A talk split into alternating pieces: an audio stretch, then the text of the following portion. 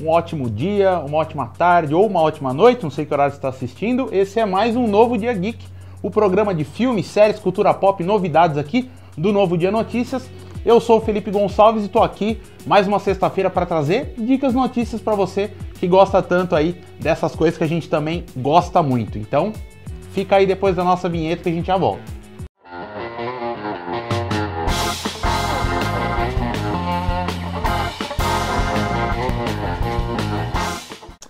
Marcelinho, você vê ninguém, ó, do Zack Snyder, ninguém pode tirar um mérito dele.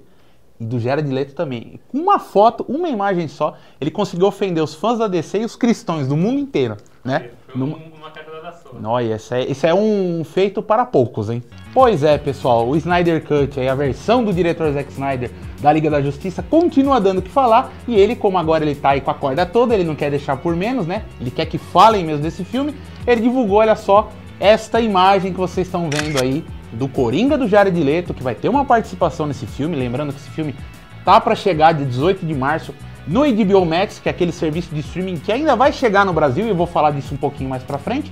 Mas olha só, soltou essa imagem do Coringa aí com uma coroa de espinhos, uma menção clara aí, visualmente a gente olhando, né? Impacta, né? Até porque remete à figura de Jesus Cristo, ou seja, isso daí tá dando um bafafá danado, o pessoal tá achando, muita gente acha que é falta de respeito, muita gente acha que o Zack Snyder tá querendo fazer isso daí só pra causar, e eu quero saber a sua opinião, quero saber primeiro se você tá afim de assistir esse Snyder Cut, esse filme da Liga da Justiça do diretor Zack Snyder, né, da visão original dele, e eu quero saber, deixa aí nos comentários, deixa a sua opinião, deixa a gente saber o que que você tá achando disso tudo. E olha só, pessoal, tem um tempinho que eu não venho falar de WandaVision aqui, né? Que eu tô deixando vocês assistirem a sério, quero que vocês deem depois nos comentários as impressões de você, a hora que acabar, tá pra acabar já essa série. Já vai chegar o oitavo episódio, né? Vão ser nove. E olha só, diferente dos outros episódios que tiveram ali mais ou menos uma meia hora de duração, esse penúltimo episódio, olha só, ele vai ter 42 minutos de duração, ou seja, agora chegou na reta final, então eles estão dando um gás, estão acelerando aí pra explicar um monte de coisa que ainda tá nebulosa aí na cabeça dos fãs. E deixa seu comentário também, quero saber a sua opinião, quero que vocês participem mais. Fala o que, que vocês estão achando dessa série e eu quero saber qual que é a expectativa de vocês pro final de WandaVision.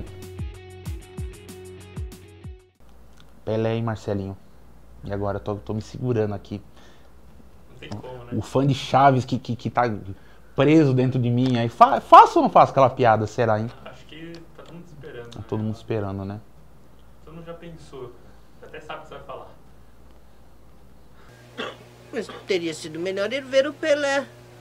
Pois é, pessoal, como diz o meu querido amigo Chaves do Oito ali, o nosso amiguinho Chaves, para os fãs, os amantes aí do, do futebolismo, né, os futebolistas, os entusiastas do futebol, nesse final de semana, para quem tem mais interesse em conhecer, saber mais a fundo tudo o que aconteceu, praticamente tudo que aconteceu em 12 anos de carreira profissional do Pelé, o Edson Arantes do Nascimento, o rei do futebol, como é conhecido aí no Brasil, a Netflix presenteia aí os fãs desse esporte com um documentário que conta aí, como eu falei, toda essa trajetória, toda a vida, carreira, os acontecimentos principais e faz um apanhado todo da carreira do Pelé. Conta pra gente se você é fã de futebol, se você tá afim de ver esse documentário, se você vai aproveitar essa dica que a gente tá dando aí pra você.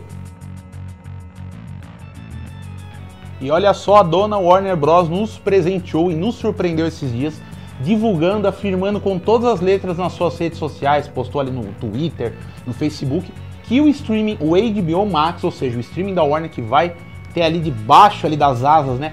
Todos os materiais da Warner Bros. ele vai chegar aqui no Brasil em junho deste ano, ou seja, assim que estiver virando para o segundo semestre, a gente já vai conseguir assinar esse streaming. Não tem ainda uma data definida para a estreia, para o lançamento dele, mas já foi cravado, foi firmado que no mês de junho aí, olha aí, completando então aí a santíssima trindade dos streamings juntamente ao lado da Netflix e do Disney Plus.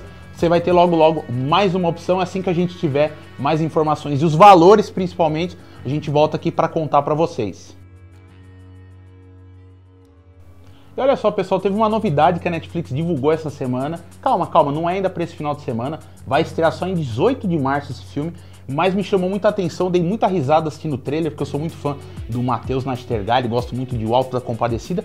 E a Netflix traz esse filme nacional com uma dupla de policiais, uma comédia policial, no melhor estilo máquina mortífera, uma coisa ali cheia de ação. Só que olha que interessante, se passa no Nordeste brasileiro, ou seja, eles pegaram esse modelo de filme de ação, esse enlatado de ação americano e deixaram para um cenário bem reconhecível pra gente. Cabras da Peste, que é o nome do filme, adorei o nome também. Chega então dia 18 de março, vocês estão dando uma espiada, vocês estão vendo aí algumas ceninhas do trailer.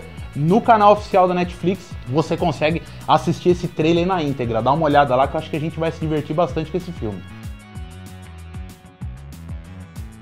Eu adoro Power Ranger, né? mano? Você gosta de Power Ranger? É, eu quero saber a novidade dele.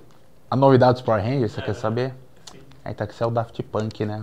É? É. É, os novos? Acho que acabou. Não, eu vou explicar pra você o que, que é.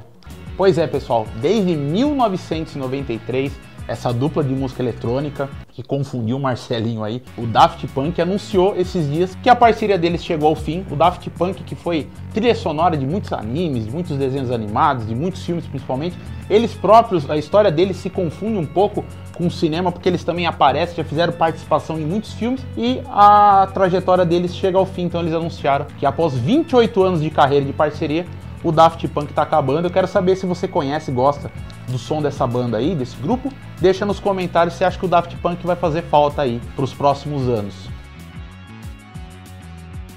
Então é isso aí, pessoal. Foi um prazer ter a companhia de vocês aí mais uma sexta-feira, mais uma semana. O Novo Dia Geek volta semana que vem com mais dicas e notícias. Logo menos vai ter mais live, vai ter mais participações ao vivo aí com convidados. Vou bater um papo bem legal. Não deixa de seguir o Novo Dia Notícias nas redes sociais, Facebook e no Instagram, arroba Novo Dia Notícias, que esses vídeos também vão parar no nosso GTV. E não deixa de se inscrever no canal do Novo Dia, que é o Novo Dia TV. Eu sou o Felipe Gonçalves, como eu falei, um prazer, satisfação mais uma vez estar aqui com vocês. Tchau, pessoal. Forte abraço, até a próxima.